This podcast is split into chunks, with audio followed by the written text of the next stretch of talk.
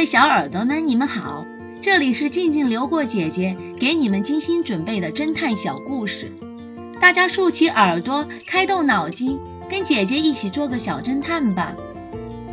小侦探系列二百五十二，谁偷走了古董？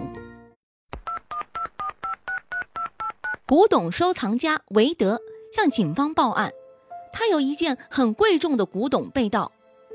他的一个哥哥和一个弟弟和他住在一起，他们也很喜欢这件古董，对于韦德拥有这件古董很是羡慕。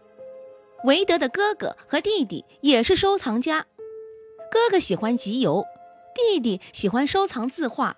他们三个人收藏的珍品都放在客厅的书柜和玻璃柜里，书柜和玻璃柜的钥匙都放在书桌里的一个抽屉里。唯一的一把开抽屉的钥匙，放在壁炉上的花瓶里。昨天晚上，韦德接待了一位古董收藏家尼克。韦德从玻璃柜里取出那个价值连城的古董，让他欣赏。尼克看了，赞叹不已，并且一定要买走它。可是韦德不肯割爱。今天早晨，尼克又打来电话，说起这件事。韦德断然拒绝了。当韦德放下电话，起身去欣赏他的古董时，发现玻璃柜里那件古董已经不翼而飞了，锁仍然是完好的，说明窃贼是用钥匙打开玻璃柜的。X 神探询问道：“有没有留下指纹？”韦德说：“没有留下，无论是客厅的家具上。”还是门把手上、壁炉上，凡是应该留下指纹的地方都被抹掉了。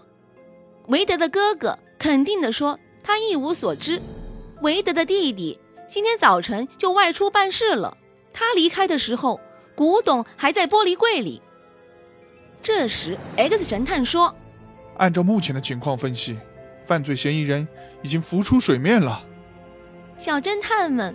你们知道盗走古董的人是谁吗？下集告诉你们答案哦。谁在说谎？这个故事的真相是，洛克的证词已经透露了他对热带植物的基本知识非常匮乏。洛克其实没有看到一只鸟在棕榈树上筑巢，因为棕榈树没有树杈，只有一片大叶子。鸟儿怎么在上面筑巢呢？由此看来，洛克说了谎。